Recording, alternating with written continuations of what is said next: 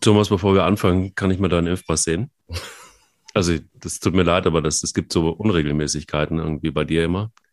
Ja, das, ist das Einzige, was mir Sorgen macht, äh, als die Daten, die bei mir drin stehen, da war ich hm. gar nicht in Köln. Also das ist, das ist so, ja. Macht mir selbst das ein bisschen Sorge, aber. Ja, aber du hast mir erzählt, das ist alles in Ordnung. Also mir hast du das erzählt. Es ist wirklich, also wir weißt müssen Weißt du, äh, ganz ehrlich, Mike, ähm, wir, wir müssen immer noch von einer Unschuldsvermutung erstmal ausgehen. Und, ja, ich spreche ja auch nicht von. von nee, nee, nee, nee. Aber weißt du, was ich wirklich so, als was mir als erstes eingefallen ist, hm. ähm, also ich meine, das ist ja auch kein Kavaliersdelikt, wenn man sowas, wenn man sowas fälscht. Aber sagen, gehen wir mal davon aus, da hat jemand Angst vor einer Impfung oder sowas. Ne? Also hm. es ist wirklich so, ich habe wirklich einfach Angst vor Spritzen, ich habe eine Vorerkrankung. Das hm. kann man ja alles vielleicht sogar in einem Einzelfall noch nachvollziehen. Aber sich dann, äh, wenn es so ist, was fälschen zu lassen, an einem Datum, wo man noch nicht mal in Bremen selber war. Also ich finde, das setzt dann wirklich dem Ganzen noch die Krönung auf. Ja, aber da braucht man doch vor allen Dingen noch nicht mal eins, nämlich Eier. Wir brauchen Eier. Der Podcast mit Mike Kleiss und Thomas Wagner. So, also, am Anfang muss die Geschichte natürlich besprochen werden, weil es eine Geschichte ist, die wahrscheinlich auch noch etwas länger anhält. Ähm, wir sind da gerade am Anfang. Und das System greift nicht mehr, das muss man mal ganz klar sagen. Das stimmt, das, das, das stimmt. Das ist ja auch ein, ein, eine, an, da bekommt die, die Formulierung Anfangsverdacht eine ganz andere Bedeutung ja, plötzlich. Und das scheint ja schon mehr als ein Anfangsverdacht zu sein. Mhm. Ähm, also am Donnerstag hat das Ganze ja so ein bisschen Fahrt aufgenommen. Ähm, dann, äh, ich habe am frühen Samstagmorgen habe ich die Info bekommen aus Bremen, dass äh, er, zurückgetreten ist. Ähm, es wurde dann zwei Stunden später ähm, auch äh, bestätigt. Also ich würde jetzt mal sagen, wenn ich ein völlig reines Gewissen habe, ähm, dann äh, kann ich ja die Fakten darlegen, dann trete ich nicht zurück. Also was heißt, der Druck wird zu stark? Das kann man ja einfach widerlegen. Da hat äh, selbst Karl-Heinz Rummenigge recht, der gestern aber natürlich eine ziemlich moralisierende Rede auch gehalten hat. Also wenn ich selber mich in der Vergangenheit nicht immer an alle Gesetze gehalten habe, dann wäre ich da ein bisschen vorsichtiger, muss ich ganz ehrlich sagen. Ähm, aber in dem Falle Anfang scheint es ja wirklich so zu sein, dass er und sein Co-Trainer eine Impfung vorgetäuscht haben. Klar, von einem Cheftrainer wird wahrscheinlich erwartet, das zu haben. Warum er es nicht gemacht hat, weiß ich nicht. Aber ähm, ja, es, wir haben ja schon häufiger über, über Markus Anfang auch gesprochen. Ich finde, er hat in seinen, auf seinen Positionen sportlich, ähm, hat er durchaus äh, seinen Stempel in der zweiten Liga hinterlassen. Aber ich habe oft so ein bisschen dieses, ja, so ein bisschen das, das gerne Großgehabe. Das ist mir immer schon so ein bisschen negativ aufgefallen. Das hätte natürlich jetzt eine andere Qualität und würde, glaube ich, für seine Ka Trainerkarriere in Deutschland für lange Zeit erstmal das ausbedeuten. Hm. Das wäre nämlich, also zwei Sachen, die ich gerne in diesem ganzen Kontext oder drei sogar noch kurz mit dir besprechen will. Also einmal die Hexenjagd finde ich irgendwie auf Markus anfangen. Da kann man jetzt nur irgendwie, ja, denken, was man will. Aber ich finde, da muss man wirklich, du hast es ja auch ganz am Anfang unseres Podcasts gesagt, ähm, da muss man wirklich vorsichtig sein. Es gilt die Unschuldsvermutung. Und ich glaube, bis dahin muss man einfach auch mal wirklich echt richtig, richtig vorsichtig sein mit dem, was man so von sich gibt. Und ähm, vor allen Dingen, glaube ich, ist eins wichtig, nämlich bis es da ist, dann auch wirklich ähm, ihn nicht dann irgendwie an den digitalen Pranger zu hängen. Das finde ich komplett daneben. Da neigt Deutschland ja gerne zu. Wir lieben ja Menschen am Abgrund. Da lieb, das lieben wir. Irgendwie brauchen wir das auch. Und da nochmal hinzugucken und da nochmal nachzutreten. Ich glaube, solange das nicht geklärt ist, ähm, kann man seine Gedanken haben dazu und ähm, überlegen, was wäre, wenn. Aber ich finde tatsächlich auch, es gibt zwei Aspekte, die sind nicht so ohne, nämlich es gibt halt einfach Menschen, glaube ich, die, die haben nicht nur einfach, ja, sind da, sind da skeptisch, was, was Impfstoff und so weiter angeht. Ohne übrigens ähm, da jetzt nun Weltverschwörungstheoretiker zu sein. Und haben da einfach ihre Bedenken. Und ich finde, das ist auch erstmal total in Ordnung, zumindest mal einfach sich seine Gedanken zu machen. Und wenn er, warum auch immer zum Schluss gekommen ist, wie Josua Kimmich, zu dem kommen wir ja gleich, sich nicht impfen zu lassen, dann finde ich, muss man einmal zuhören, warum ist das eigentlich so? Es wäre natürlich auch ganz gut gewesen, wenn Markus Anfang das kundgetan hätte. Das ist das eine. Das andere ist, wenn sich tatsächlich dieser Verdacht erhärtet und er wirklich verurteilt werden würde, wäre das das Aus für immer eigentlich als Trainer in der Bundesliga? Das weiß ich nicht, weil äh, erinnere dich an den Fall Norbert Meyer, der als Trainer ähm, des MSV Duisburg damals mit Albert Streit äh, ähm, zusammengerasselt ist, als der beim FC gespielt hat und den mit einer Kopfnuss niedergestreckt hat und sich selber hat fallen lassen. Da haben alle gesagt, der kommt nie mehr wieder. Und Norbert Meyer ist dann irgendwann doch wiedergekommen. Es äh, hat sogar mit Düsseldorf äh, sehr respektable Erfolge ge gezeitigt, inklusive Aufstieg in die Bundesliga. Soweit würde ich mich im Fußball nie mehr rauslehnen. Nach Ole Jöle spätestens nicht mehr, ne? Ja, äh, definitiv. Ähm, gut, wobei das ist natürlich fast eine Sonderrolle, die die Bayern dann äh, da auch einnehmen. Ich glaube, dass das erstmal für eine für eine lange Zeit, äh, dass Markus Anfang wahrscheinlich dann eher ins Ausland gehen sollte. Ähm, es ist natürlich schon, also wie gesagt, ich habe das ja ähm, äh, zu Beginn, du hast es gesagt, auch angedeutet. Äh, man muss immer mal fragen, warum ist das individuell so? Aber es ist natürlich, wenn es sich bestätigt, dass du das als Trainer, da bist du natürlich noch mal in einer rausgehobenen Stellung. Ne? Du bist bei einem Verein wie Werder Bremen, der immer seine soziale Verantwortung betont. Äh, Bremen führt die Impfstatistik an. Also das hat ja auch alles was mit dem mit dem Kontext zu tun. Und du hast dir das dann einfach irgendwie eintragen lassen. Ist ja dann noch immer die Frage, inwiefern bist du denn auch eine Gefahr für die Kabine, weil die denken alle, du bist geimpft, du bist nicht geimpft, das muss man ja auch ganz klar sagen. Und dann, äh, wie gesagt, es auch noch dazu schlecht gemacht zu haben, das bleibt ja alles dann hängen. Wie gesagt, wenn es sich so bestätigt, würde ich jetzt sagen, ist das erstmal für die, er ist ja sehr ambitioniert, er wollte ja auch immer Bundesliga-Trainer werden, ist das schon ein herber Rückschlag. Also ich wage zu bezweifeln, ob wir Markus Anfang dann nochmal in der Bundesliga sehen. Ich würde aber nicht grundsätzlich ausschließen, dass der in Deutschland nochmal trainieren kann.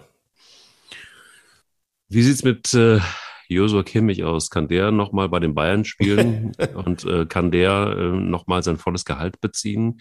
Kann der nochmal in der Nationalmannschaft spielen oder ist seine Karriere jetzt auch zu Ende? Nee, das ist natürlich, ich weiß, dass du natürlich so provokant extra fragst.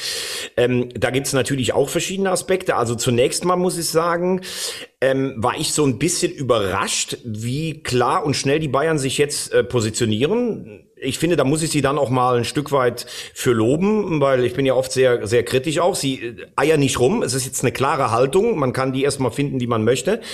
Ähm, die Spieler müssen ja sehr überrascht gewesen sein. Es gab ja letzten Donnerstag dieses Gespräch an der Säbener Straße. Sie waren zugeschaltet und ähm, die Spieler gingen davon aus, dass es darum geht, dass der Verein nochmal darauf hinweist, es wäre gut, wenn ihr euch impfen äh, lasst. Mhm. Dass es darum ging, dass während der Quarantäne kein Geld gezahlt wird. Damit, äh, davon waren die äh, völlig völlig überrascht, wussten sie auch nicht. Jetzt müssen wir uns alle keine Sorgen um Josua Kimmich machen, ähm, der knapp 800.000 Euro wohl verdient. Der verdient mit Prämien und Werbung im Jahr 20 Millionen, also das wird er gerade noch verkraften können. Ähm, was natürlich bei den Bayern immer so ist, sie haben ja immer dieses Familiengefühl. Also wenn du einmal bei den Bayern warst und dir da nichts hast zu Schulde kommen lassen, dann verteidigt der Verein dich ja vor allen Dingen früher Uli Hoeneß wie ähm, ja die Löwenmutter praktisch das ganze Rudel. Und ich glaube, dass der ein oder andere Spieler schon erstaunt darüber ist, dass er vom Verein jetzt in eine gewisse Ecke gedrängt wird. Ähm, vielleicht hätte sich Kimmich da mehr äh, Unterstützung erwartet, das weiß ich nicht. Ich habe natürlich nicht mit ihm darüber äh, gesprochen. Ähm, aber klar ist auch, wir werden an diesem Thema nicht vorbeikommen. Ich glaube nicht, dass, also das Thema Corona, äh, Covid-19 ist vielleicht mal in einem oder zwei Jahren einigermaßen unter Kontrolle. Dann wird es wahrscheinlich irgendwas anderes wieder geben. Und die Impfung wird jetzt immer mehr in den, in den Vordergrund gehoben. Und gerade für Leistungssportler, die praktisch ihre körperliche Leistungsfähigkeit ähm, ähm, hinstellen und es eine Möglichkeit geben würde, es zu machen mit einer Impfung, ist es wohl auch rechtens, sagen Anwälte, dass der Verein das Geld einbehält. Und ähm, die Bayern haben da schnell durchgegriffen. Ich glaube auch im Sinne dessen, dass wir irgendwann diese Pandemie be bezwingen können, im Sinne des Profifußballs. Aber wenn du jetzt als Kimmich zu Hause sitzt und äh, hast deine Bedenken, die er ja geäußert hat, die viele Ärzte für irrational halten, aber sie sind nun mal da. Und dann sagt dein Verein, jetzt kriegst du noch nicht mal Kohle und lässt dich damit öffentlich praktisch auch so ein bisschen im Regen stehen. Das ist für die Spieler sicherlich auch keine ganz einfache Situation. Ja, was soll ich sagen? Du hast jetzt eigentlich alles gesagt. Ich nein, nein, aber, aber äh, sag doch mal, du bist ja immer einer, der auch gerne mal den, den, den Finger in eine andere Wunde reinlegt. Äh, ist es, äh, ja, würd, wärst du als Kimmich vom, vom Verein enttäuscht oder sagst du, nee, du findest das auch, wir sind ja beide kritisch mit den Bayern, findest du das auch gut, dass sie ein klares Statement damit setzen? Also mir fehlt halt wie, wie so oft die Linie. Und jetzt hat Bayern München damit angefangen und jetzt kann man irgendwie auch sagen, okay, dann ist das jetzt vielleicht einfach die Linie. Ähm, es führt aber dann tatsächlich irgendwie auch zu einer Art von, äh, du, du, du übst ja Druck aus ne, auf so einen Spieler. willst also quasi, dass er sich impfen lässt. Ansonsten hat er eben seine Konsequenzen zu tragen. Und sei es auch nur Kohle. Jetzt kann man sagen, komm, das tut ihm alles nicht weh, das ist dem am Ende total egal. Aber ich finde, es ist halt einfach tatsächlich wirklich das Durchsetzen einer Impfpflicht. Und ehrlicherweise ist es so, das ist eine Debatte, die wir auch politisch führen gerade. Oder sagen wir nicht wir, sondern Einzelne. Und ich möchte mir, also das muss man dann auch zu Ende denken, so ein Szenario. Also was bedeutet denn eine Impfpflicht? Du lässt dich nicht impfen und dann klingelt es an der Tür und dann halten dich zwei Leute fest und ballern dir einfach einen Booster rein. So. Also dieses Szenario möchte ich mir ehrlich gesagt nicht vorstellen in Deutschland. Das ist was, wo ich ähm, ja schon meine Probleme habe. Und ähm, ich glaube auch, mal davon abgesehen, aber das ist nur meine, nur meine Einstellung, dass äh, Impf, du kannst eine Impfpflicht jetzt einführen. Wir werden über Jahre hinweg mit Corona leben müssen. Punkt. Weil die Impfstoffe einfach noch nicht so sind, wie sie sein müssen, weil das Verständnis noch nicht da ist und, und, und, und, und, weil Menschen, solange es den 11.11. .11. gibt, auf der Zürich ja trotzdem feiern gehen und das Ego doch deutlich stärker ist als die Vernunft und als, die, als das Gemeinschaftsgefühl. Und deshalb finde ich diese ganze Maßnahmen, diesen Maßnahmenkatalog, den Bayern München da jetzt ähm, aufgestellt hat und im, im, Fall von Josua Kimmich, eben das Gehalt kürzt, kompletten Schwachsinn. So kannst du das Problem nicht lösen. Ich glaube eher, du musst Bewusstsein schaffen. Ich glaube eher, du musst argumentieren. Ich glaube auch, dass du mit so einem Spieler einfach sprechen musst.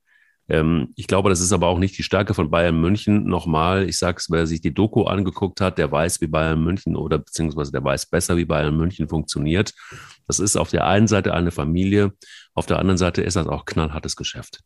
Und wenn du da so einen Brazzo hast, der tatsächlich streckenweise wirklich also dem unterstelle ich teilweise wirklich nichts Gutes. Der hat teilweise so Sprüche auch in dieser Doku, wo du sagst, das stimmt so nicht, Kollege, das stimmt einfach so nicht.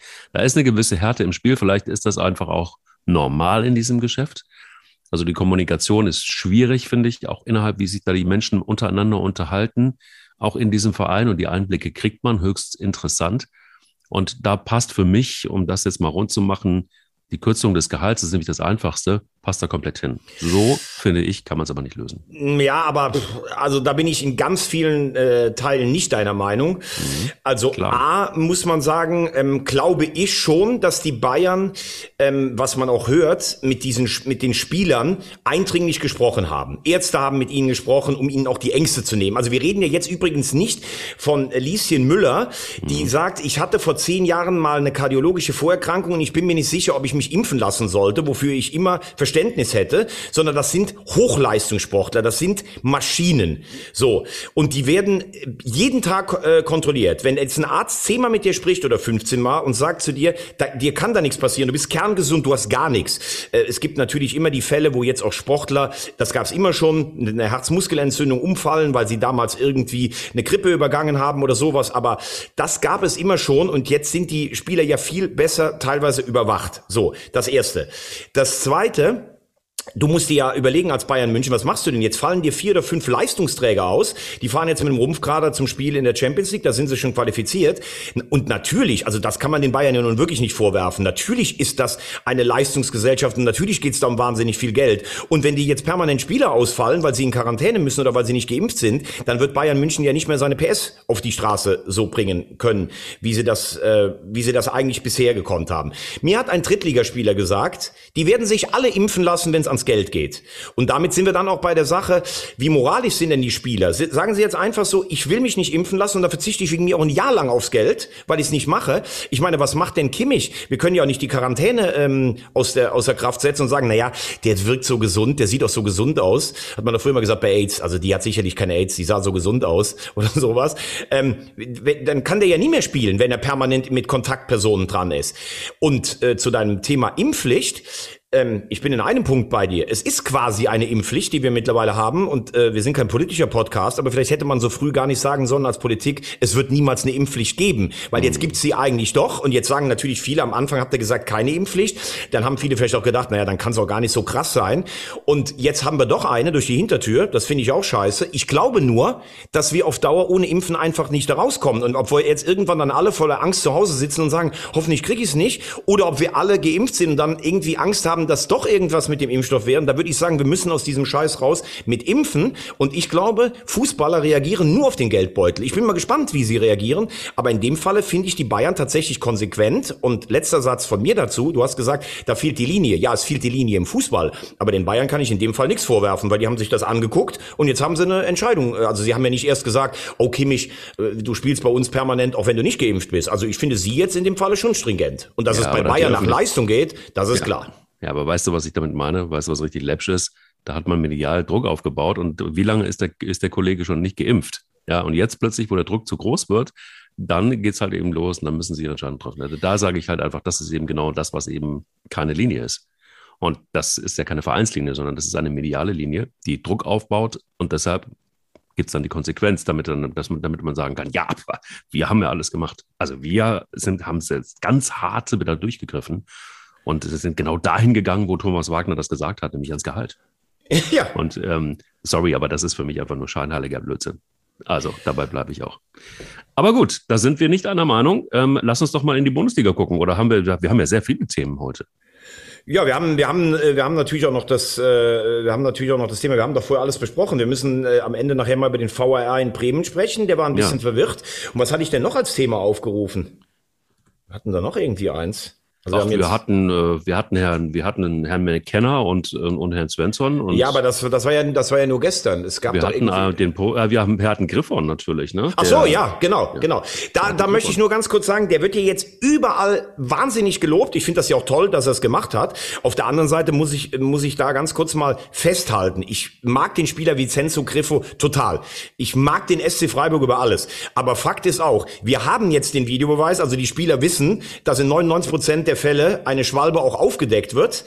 Und man kann ja auch sagen, warum lässt er sich im ersten Moment überhaupt fallen? Klar, das kann ja. noch eine Reflexbewegung sein. Chandler geht da auch relativ, ähm, wie soll ich mal sagen, ungestüm rein. Der stolpert ja dann noch ein bisschen. Also, dass eine Schwalbe, die man zurücknimmt, das finde ich super. Und damit ist es auch gut, dass der jetzt praktisch für eine, gefühlt für eine Fairplay-Medaille vorgeschlagen werden soll, weil er seinen eigenen versuchten kleinen Betrug zurückgenommen hat. Das ist mir dann ein bisschen zu viel. Das wollte ich einfach nur dazu sagen. Naja, gut, okay, aber 99 Prozent, das heißt, wir haben haben, also beim Spiel Schalke gegen Bremen, dieses eine ja. Prozent, wo es gefehlt hat. Ja. Hm. Genau, ja, äh, das, äh, sollen wir das zuerst machen oder sollen wir das am Ende bei der zweiten Liga dann machen? Ja, weiß ich nicht, das passt ja ganz gut dahin. Ja gut, also dann machen wir es direkt. Also für mich ist das Krasse bei diesem Spiel ist, ähm, das war kein gutes Spiel und die Punkteteilung ist, glaube ich, sogar gerecht. Aber wenn ich Schalke wäre, würde ich natürlich auch an die Decke gehen. Jetzt gibt es ja ein paar, die sagen, das ist noch die späte Rache für Oliver Held, der damals den Ball auf der Linie mit der Hand gespielt hat und der FC ist damals dann abgestiegen, du erinnerst dich, wo sogar mhm. der Schiedsrichter ihn gefragt hat. Ähm, Fakt ist, ich verstehe zwei Dinge nicht. Ich verstehe nicht, dass der Schiedsrichter nach... Ähm, Ansicht der Bilder einen Elfmeter gibt, weil es ist gar nichts. Also erstmal ist es ein Handspiel des Bremer Spielers und es ist, gibt weder eine Berührung oben noch unten. Es ist einfach kein Elfmeter. Ja. Punkt. So, und da bin ich bei Rufen Schröder, der gesagt hat, wenn in der Dynamik des Spiels, in der Schlussphase fliegen nur Flanken in den Strafraum. Bremen hat zwar keine großen Chancen, aber gefühlt permanent Ballbesitz. Wenn dann in der Hektik und Dynamik der Bewegung der Schiedsrichter sagt, ich glaube, da habe ich was gesehen und einen Elfmeter gibt, dann ist es zwar eine Fehlentscheidung, aber man versteht irgendwie auch unter dem Druck der Kulisse, dass das passiert. Dass er drauf guckt und das entscheidet, verstehe ich null. Ich verstehe es einfach nicht. Ja. Dann verstehe ich zweitens nicht, er hat wohl auch die falschen Bilder bekommen. Das ist ja ein, ein Riesenproblem bei diesem Videobeweis. Es gibt teilweise zu wenig Kameras. Wir hatten letztes Jahr das Thema bei einem HSV-Tor in Regensburg. Da gab es schlicht keine Kamera, die das aufgelöst hat. Also die zahlen alle für den oh. Videobeweis und es gibt zu wenig Kameras, die das zeigen. Er bekam auch eine schlechte Perspektive, weil von vorne konntest du das wirklich räumlich kaum sehen, ob der Fuß da dran war. Und dann, was ich überhaupt nicht verstehe, VRR Christian Dingert. Da müssen wir jetzt mal ganz klar festhalten. Was bewegt diesen Schiedsrichter in Köln, ohne die Emotion des Stadions, sich diese Szene anzugucken und dem Schiri in Bremen aufs Ohr zu geben? Da war was, guck dir das nochmal an. Es war doch gar nichts. Der sitzt da schön präsig unten in Köln in seinem VAR-Raum, ohne den Druck der Zuschauer und sagt, guck dir das Ding doch mal an. Christian Dinger, der übrigens in diesem Jahr schon vier oder fünf eklatante Fehlentscheidungen getroffen hat beim VAR. Erinnert sich, ich glaube selber, wenn er gepfiffen hat, erstes Spiel, Gladbach gegen Bayern, kriegt Gladbach zwei glasklare Elfmeter nicht. Du erinnerst dich beim Saisoneröffnungsspiel. Bremen hat übrigens auch schon mal ein oder zwei Elfmeter in der Saison nicht bekommen. Und dann frage ich mich immer, das wird auch einhellig so bewertet nachher, der Dingert hat ein paar Fehler gemacht und dann sitzt der schon wieder da bei so einem Spiel. Jetzt sagt der DFB, der hätte gar nicht eingreifen dürfen. Schalke verzichtet auf einen Protest. Aber ich muss ehrlich sagen, damit wirst du die Diskussion um den VAR nie abschaffen können. Der hat die Fehler die Kapitalen um 80 Prozent verringert. Aber wenn du so eine Entscheidung triffst, du sitzt vor deinem Fernseher, ganz Deutschland sieht, dass das keine Berührung war. Und da sitzen vier Typen unten und einer sagt, da war eine Berührung und die anderen trauen sich noch nicht mal zu widersprechen, dann muss ich sagen, fehlt mir wirklich jedes Verständnis. Ja, also dass Schalke da auch keinen Widerspruch einlegt, finde ich irgendwie tatsächlich, da fällt mir auch das Verständnis. Weil nee, warum das? Es, es, macht ja keinen Sinn. Es ist eine, beim, beim Sport gab es zweimal, dass der DFB was aufgeholt hat. Das war bei Helmers Phantomtor. Äh, selbst bei Kiesling, wo der Ball klar aus dem Tor ja. ins Tor reingerollt ist. Die sagen einfach, das ist eine Tatsachenentscheidung. Du müsstest dem Schiri wissentlich nachweisen, dass er bewusst praktisch eine Fehlentscheidung getroffen hat. Und das macht wenig Sinn aus Schalker Sicht. Nee, das macht wenig Sinn, aber ich finde halt einfach auch, es häufen sich dann doch tatsächlich irgendwie, wir sprechen ja gefühlt fast in jedem Podcast über so eine VAR-Missentscheidung, wo ich dann denke, so, okay, dann, dann lass uns doch das, das also wann, wann geht jemand dann tatsächlich wirklich mal einfach auf die Barrikaden? Das ist, dann kauft halt einfach zwei Kameras mehr, zumindest mal. Das wäre schon mal ein guter Anfang. Und äh, das ist, erschließt sich mir nicht. Tut mir leid, aber habe ich kann auch die Quote 80 Prozent, ja, mag sein, aber wie viele Fehlentscheidungen sind dann irgendwie seit VAR also sichtbar geworden? Und da ist es mir dann doch lieber, dabei bleibe ich auch, ähm, dass es eben einzelne Fehlentscheidungen gibt. Dann sagt man halt irgendwie, das ist menschlich. Aber ähm, menschlich ist es eben einfach auch nicht unbedingt, wenn du dann alle Möglichkeiten grundsätzlich hättest, das ist richtig. Aber klar, Mike, kann es nicht sein, dass wir alle gedacht haben, inklusive aller Fans, okay, es kommt der VR, danach gibt's keine Fehlentscheidung mehr. Das war, glaube ich, nee. der, der erste Fehler, also der so war.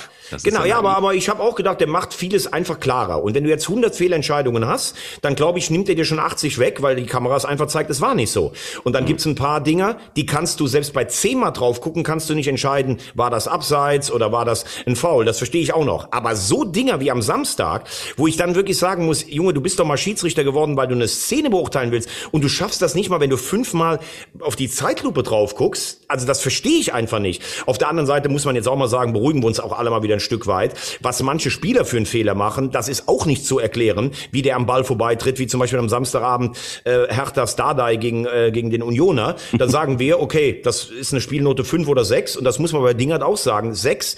Aber die sitzen unten mit fünf Leuten, das macht's halt noch unverständlicher. Wollen wir vielleicht noch kurz auf die Bundesliga eingehen? ja, ich also, glaube jetzt, ja. Jetzt haben wir schon 20 Minuten über alle anderen Themen gesprochen. Ne? Absolut, ne? naja, es ist ja Bundesliga. Aber mhm. ähm, die Meisterschaft ist jetzt zumindest mal wieder offen. Ja, ich, das ist ja äh, irgendwie eine ganz würd, interessante Geschichte. Hätte niemand genau. Also, ne, also da hätte ich jetzt, äh, glaube ich, von dir eine richtige Klatsche gekriegt, wenn ich gesagt hätte, Augsburg, Bayern, ja, das gewinnt Augsburg. Der hätte gesagt, ja, okay, alles klar, Rosamunde halt wieder. Ähm, aber das ist ja in der Tat schon so, dass man sagen muss, also auch die Dortmunder haben sich jetzt nicht gerade rühmlich geschlagen gegen den VfB Stuttgart, der fast schon durch ist nach unten. Ähm, also ich bin ja im, ich bin ja im Tippen, bin ich ja gegen dich Kreisliga B, Staffel A, äh, wo wir früher äh, uns Fußballspiele angeguckt haben. Äh, während du ja Champions League warst. Man muss ja, ja sagen, du bist mittlerweile in die Conference League abgestiegen. Ja, vielen ähm, Dank dafür. genau. Aber ich habe am Freitagmorgen zu einem Kumpel gesagt, ich glaube, die Bayern werden sich heute Abend schwer tun in Augsburg. Liegt einfach daran, Augsburg ist so eine sperrige Truppe, die haben die Bayern schon zweimal geschlagen, zwar damals, als die Bayern jeweils schon Meister waren. Äh, dann so ein Freitagabendspiel, die kamen alle aus den, von den Nationalmannschaften zurück, so ein bisschen Unruhe im Verein.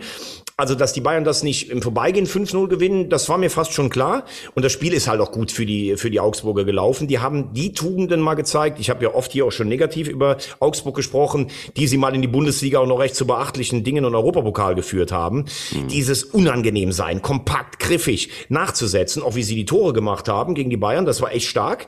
Und normal, wenn Lewandowski dann kurz vor der Pause trifft, dann denkst du ja auch, okay, die Bayern überrollen die jetzt im zweiten Durchgang, haben leidenschaftlich weiter verteidigt. Das war eine Bombenleistung vom FC FC Augsburg. Und dann hast du ein richtiges ähm, Signal jetzt auch gerade gesetzt, Rosamunde. Jetzt hätte man ja eigentlich gedacht, okay, Dortmund kann ranrücken und verkackt's dann. Und da mal einen schönen Gruß an all die Marco Reus-Hater, die es ja immer wieder gibt. Er hat das Spiel dann letztlich entschieden. Auch mal in einem, das ist jetzt kein großes Spiel für die Vereinsgeschichte des BVB, aber das war ein wichtiges Spiel in der Bundesliga. Er hat das Ding am eigenen Strafraum eingeleitet und hat das Tor dann auch erzielt.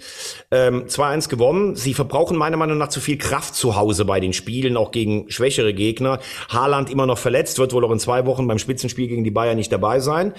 Wir haben eine Woche das Gefühl, wir haben Meisterschaftskampf. Wenn Dortmund am Wochenende in Wolfsburg gewinnt, dann können wir nochmal darüber sprechen. Äh, ich befürchte nur, das wird eine sehr schwierige Aufgabe.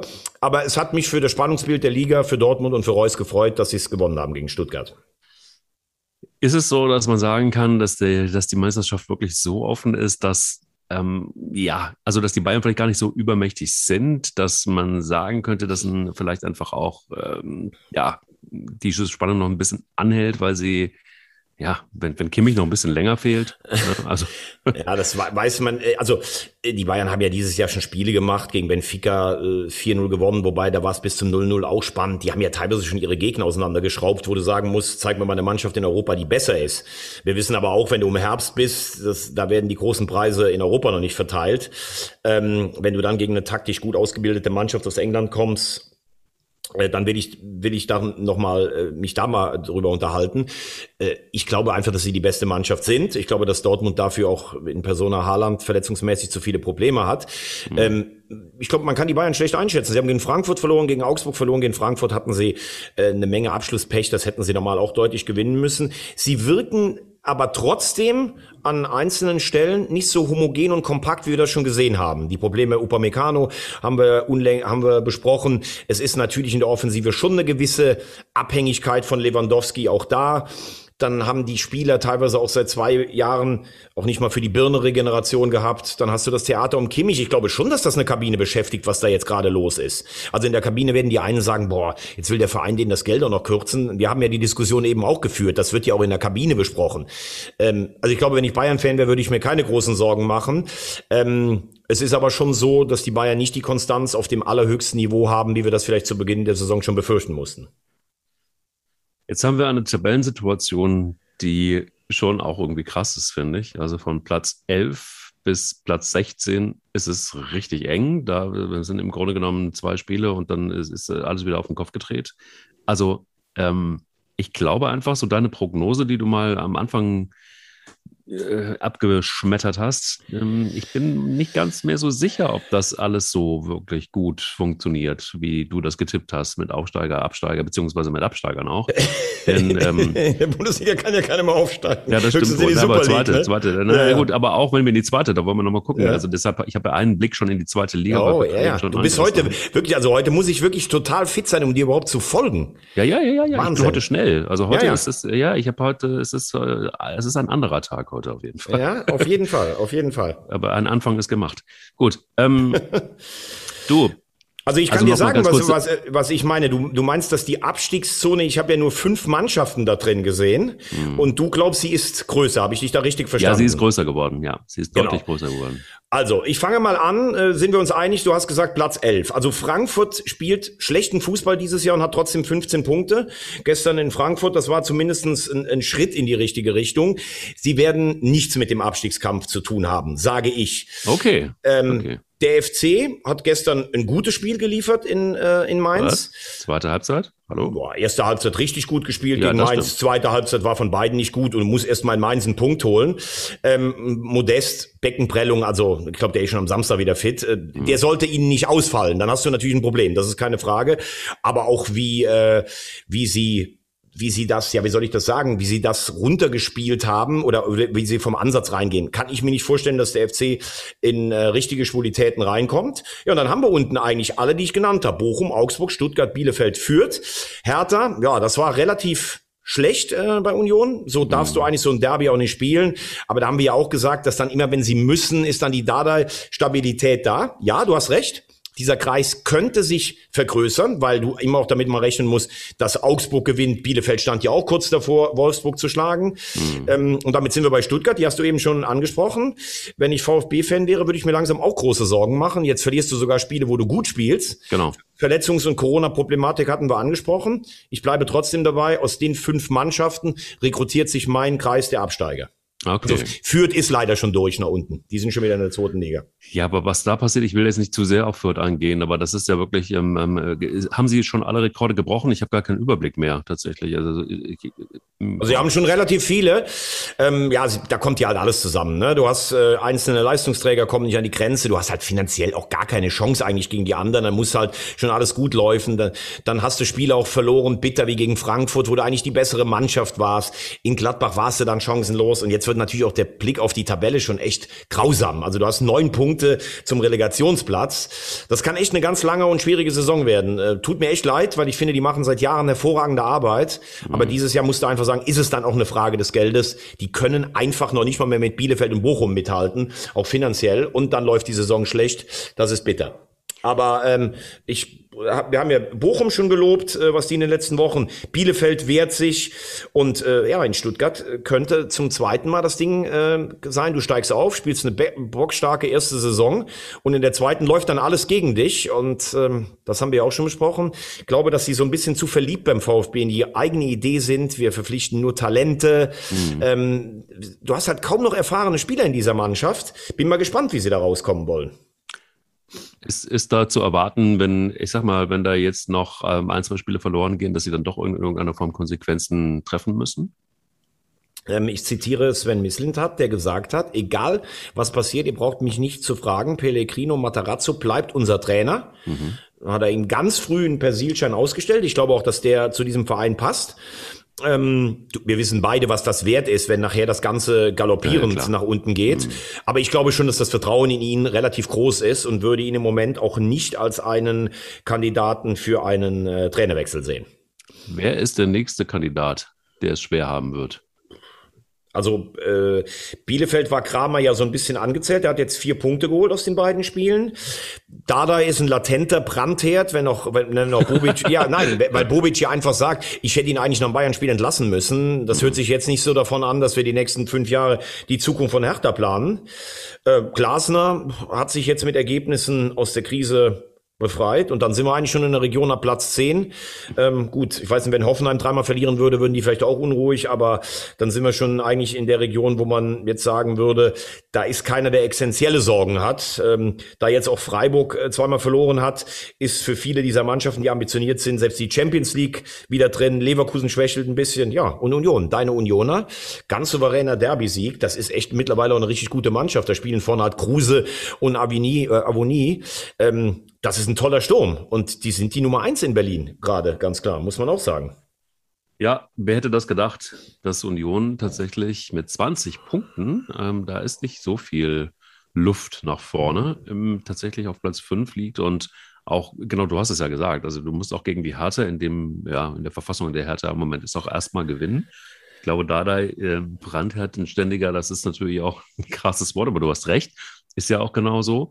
Äh, trotzdem musst du aber auch dieses Derby erstmal gewinnen. Und ähm, ich glaube, sie, man kann sich lang, lange, lange schon irgendwie davon verabschieden, dass es irgendwie so Newcomer sind und dass, dass es die, dass es die äh, Mannschaft ist mit lauter Desperados drin. Das ist schon ein richtig gutes Team, das ist hochprofessionell, das sind richtig gute Spieler, das, sind, ähm, das ist ein Team und auch mit einer Spielidee, die einfach immer, immer weiterentwickelt wurde. Und deshalb ist es ja auch kein Zufall, dass die mittlerweile auf Platz 5 stehen. Man hat aber immer so ein bisschen immer noch den Eindruck, ja, gefühlt sind die immer noch irgendwie noch relativ neu in der Liga, sind sie ja auch äh, im Vergleich zu vielen, vielen anderen Mannschaften.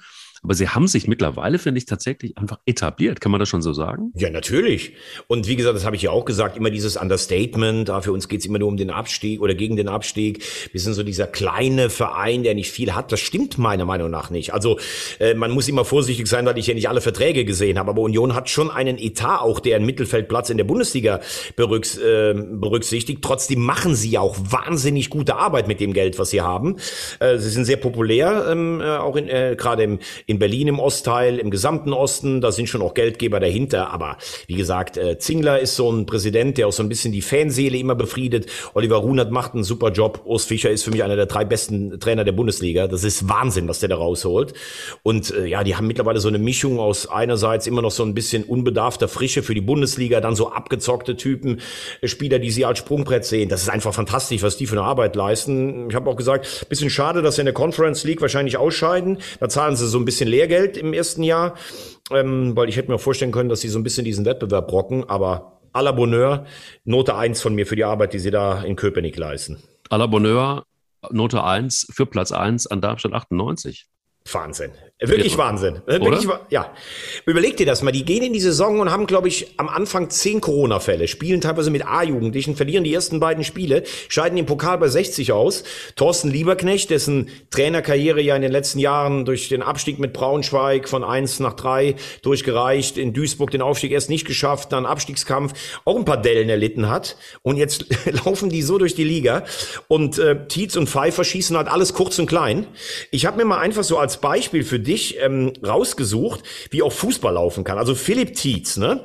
Der hat im Moment eine Bilanz, 44 Spiele und 17 Tore. Ich glaube, davon hat er ja weit über, äh, ich weiß gar nicht genau, wie viele er gemacht hat, elf diese Saison schon oder sowas. Also der war jetzt vorher nicht gerade als der Super Goalgetter ähm, bekannt. 83 Drittligaspiele, 28 Tore, ja okay, ist solide. Der hat gespielt, äh, angefangen beim SV Schwülper, wo immer das auch liegt. Wahrscheinlich irgendwo, würde ich jetzt mal vom Namen her, das könnte nach Niedersachsen passen oder sowas. Ne? Dann hat er in Braunschweig gespielt, in Paderborn, in Jena, in Wiesbaden. Also der ist praktisch in Wiesbaden ausgemustert worden in der dritten Liga und geht dann, ähm, geht dann äh, zu Darmstadt 98. Und da siehst du dann auch, wenn bei einem Spieler mal der Knopf aufgeht. Und dann haben sie Manu, dann haben sie Pfeiffer, dann haben sie hinten ein paar Spieler, hier Isherwood und der Namensvetter Pfeiffer, die das einfach gut machen. Also ich muss ganz ehrlich sagen, Hut ab vor allen, die da arbeiten. Carsten Wehlmann übrigens im Hintergrund, das ist der Sportchef. Der ist auch immer so ein bisschen unterm Radar geflogen. Auch gute Spieler. Und wer ist dem als Trainer alles weggebrochen? Kramotzis, der gut gearbeitet hat. Schuster, der vorher der, der Volksheld war. Anfang, der da gut gearbeitet hat. Und dann zaubert er einfach den Lieberknecht aus dem Hut, haben das neue Stadion. Also allen Respekt.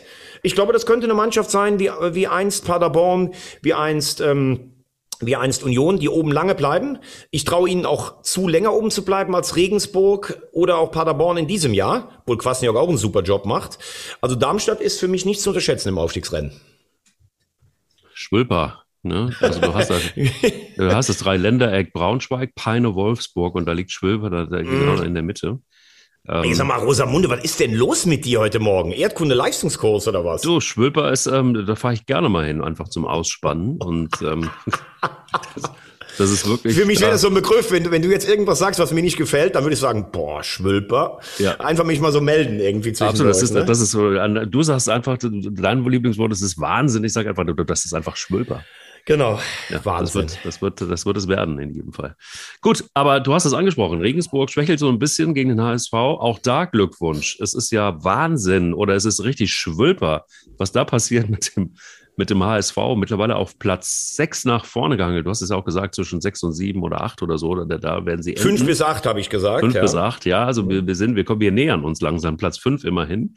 Ähm, was ist denn da los? Gegen Regensburg hat richtig gut geklappt, war ein richtig gutes Spiel, richtig gutes Das Spiel. war ein richtig gutes Spiel, das gefühlt hätte auch 8-2 für den HSV ausgehen können. Mhm. Und äh, du hast, und das war eigentlich so das erste Mal in der Saison, also man kann ihnen ja nie den Willen und das Engagement absprechen. Viele Last-Minute-Treffer gegen Sandhausen in Paderborn bis zum Schluss auf Sieg, dann, glaube ich, in der 3 oder 94. Minute belohnt worden. Aber es waren natürlich auch zu viele Spiele, wie zu Hause gegen Kiel, wie zu Hause gegen Düsseldorf, wie zuletzt glücklich in Karlsruhe, wo du sagst, ja, immer früh in Führung gegangen, Gegentreffer und dann ging nichts mehr. Und dieses Mal war es ja auch, du belohnst dich für eine hochüberlegene Anfangsphase, kriegst keine zwei Minuten später wieder einen Gegentreffer. Und dann denkst du dir eigentlich schon, oh, dann wird dir das Tor von Jatta noch aberkannt, dann denkst du, oh. Und wie die weitergespielt haben in dem ja. Falle, das ja. muss ich wirklich sagen, das war richtig guter Fußball. Mhm. Das ist spielerisch echt eine Mannschaft, die mir richtig gut gefällt. Ich sage ja schon seit Jahren, ich glaube, dass die in der ersten Liga mit den vielen Feintechnikern wie Kittel sich wahrscheinlich im Vergleich fast besser oder leichter tun würden als gegen den ein oder anderen Holzfuß in der zweiten Liga. Aber wenn du jetzt mal guckst, was da für Spieler äh, spielen. Vuskovic ist dieser Jugendnationalspieler aus Kroatien, der vor Wochen gegen Nürnberg richtig schlecht gespielt hatte. Jetzt hat er richtig gut gespielt. Dann der Muheim, wo alle gesagt haben, boah, kann der den Leibold äh, ersetzen? Der ist selbst erst 23. Dann Reis ist auch noch keine 23. Dann hast du vorne immer noch Jatta, der ja auch äh, viel jünger ist, als man, als man das, weil er so lange schon in den Gazetten ist, denkt. Und dann haben wir Alidou, ähm, Farida Alidou, der war eigentlich in der zweiten Mannschaft vorgesehen. Den hat dann der, der Tim Walter hochgezogen. Jetzt gibt's ja auch die Diskussion. Ähm, der hat ja selber erst 24 Regionalligaspiele beim HSV vorher gespielt. Ob der bleibt oder nicht, Vertrag läuft aus, die halbe Bundesliga ist hinter ihm her. Und da sage ich jetzt einfach mal nicht nur, weil ich die Raute im Herzen habe. Junge, bleib doch einfach noch zwei Jahre beim HSV. Du hast doch gerade, nein, du hast doch gerade erst fünf Spiele gemacht. Was soll das denn denn jetzt, wenn der, guck dir Fiete Ab an, das erschreckende Beispiel, wie schnell es dann auch gehen kann, wenn du einen falschen Schritt machst. Bleib in Hamburg, da hast du einen Trainer, der dir vertraut, du hast dein Umfeld, du wirst sicherlich auch mal ein paar schlechtere Spiele machen, dann sitzt du mal zweimal auf der Bank, dann kommst du wieder, mach das einfach. Der Spielerberater, der jetzt, äh, ich weiß gar nicht, wer sein Berater ist, der jetzt sagt, komm, geh in die Bundesliga, weil wir da eine schnelle Mark machen. Nee, ich bin kein Spielerberater. Das fände ich einfach unverantwortlich. Ich hoffe natürlich als Fan, dass er bleibt. Ich fände es auch ein gutes Signal.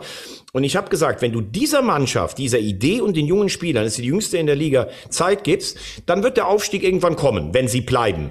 Ich glaube nach wie vor, äh, dass es schwer wird, es dieses Jahr zu schaffen. Aber wenn du die Leistung von Regensburg als Maßstab nimmst, dann musst du sagen, mit der, äh, mit der Spielweise gibt es keine Mannschaft, die einen besseren und schöneren Fußball in der zweiten Liga spielt. Oh, puh, ganz schön schwölper, würde ich sagen. Nö, das ist nicht schwölper, das war einfach eine Liebeserklärung an ein gutes Spiel vom HSV. Absolut. Ja, ja, absolut, absolut, absolut. Ich, ich bin da auch bei dir. Ich bin bei dir. Fiete Ab ist wirklich ein schlechtes Beispiel und deshalb ja. Bleibt das, noch ein das, bisschen. Das war, das war Schwölper. Ja, das war Schwölper, auf jeden Fall. ja. Du, ähm, so, wir haben noch ein verrücktes Tippspiel vor uns. Ja, genau. Ja. Ich rufe gerade mir die Spiele auf und sage Dynamo Kiew gegen die Bayern. Ja. Gut, dann fange ich dieses Mal mal an, weil du hast ja letztes Mal angefangen. Nur Gut, zu, die, nur zu. Die Bayern mit einem Rumpfaufgebot nach Kiew. Ja, Dynamo Kiew ist eigentlich auch schon raus. Boah, es wird ein schmuckloses 2-1 für die Bayern. Mm, ja, findest du? Ja, finde ich. Ja, das gibt eine kleine Überraschung. Das wird ein 2-1 für Dynamo Kiew. Okay, gut. Dann der FC Sevilla gegen Wolfsburg. Puh. Also, da bin ich safe bei Sevilla. Äh, das wird ein 3-1. Ich glaube auch, dass Sevilla gewinnt, weil das sind so die Spiele, die die können. Das wird eine heiße Atmosphäre werden. Wolfsburg hat sich zwar gefangen, aber ich glaube, dass das 2-1 für Sevilla ausgeht. Also da sind wir, da sind wir beieinander. 0-1. Guck mal. 0-1 sagt, 0-1 sagt der Technikchef hier. Oh, ja, der macht jetzt auch mit beim Tippspiel hier. Ach so, ja, ja. so, da sind wir. Okay, ja gut, dann guck mal, dann lass uns die Runde. Also der sagt genau, der sagt äh, 2-0 Bayern, 1-0 Wolfsburg bisher. Mein lieber Herr Gesangfan, das werden wir gleich alles nochmal fein säuberlich aufschreiben, ne? Definitiv. So, dann, dann Club Brügge gegen RB Leipzig. Ach ja, okay. Also da, da würde man jetzt äh, vom, vom Ding her sagen, das ist eine ganz klare Kiste für Leipzig. Aber da sage ich jetzt, Brügge, ganz starkes Team ganz starkes Team, wird 3-1 gewinnen. Also Brügger ist eine gute Mannschaft und hat ein gutes Heimpublikum ähm, und Leipzig hat seine Probleme, aber ich sage, das gewinnt Leipzig 2-1 und der Technikchef sagt, Leipzig gewinnt 3-1. Oh. Und dann haben wir noch Sporting Lissabon gegen Dortmund, das Endspiel. Also nur nochmal zur Ausgangsposition. Wenn Sporting mit zwei Toren Unterschied gewinnt, ist Dortmund raus, weil dann hat Sporting auch den direkten Vergleich gewonnen, dann kann Dortmund sie nicht mehr einholen. Ein Unentschieden würde dazu führen, dass alles am letzten Spieltag entschieden würde. Dortmund hätte aber dann den direkten Vergleich gewonnen. Ähm, wenn jetzt Lissabon zum Beispiel 2-1 gewinnt, dann hat Dortmund den direkten Vergleich, das ist 1-0 im Hinspiel, ist aber darauf dann angewiesen, dass Sporting nächste Woche bei Ajax verliert. Also für Dortmund schon echt eine richtig prekäre Kiste. Ohne Haaland, äh, Sporting ist eine gute Mannschaft, hat auch jetzt Blut geleckt in Europa. Das wird ganz, ganz eng. Ich sage 2-2.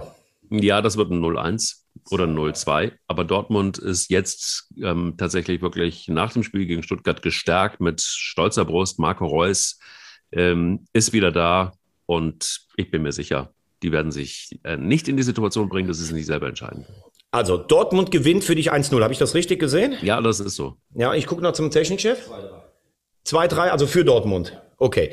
Ich sag 2-2, der Technikchef sagt 3-2 für Dortmund. Wahnsinn. Wahnsinn, was Wahnsinn, hier, das ist wirklich schwülper.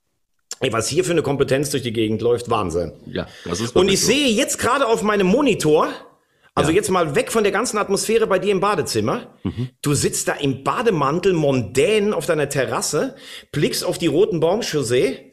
Ja. Und ich sehe, boah, kleines Foulspiel von deinem Hund. Du musst ja. jetzt noch eine Runde laufen gehen. Das entscheide ich jetzt hier einfach aus dem Keller in Köln.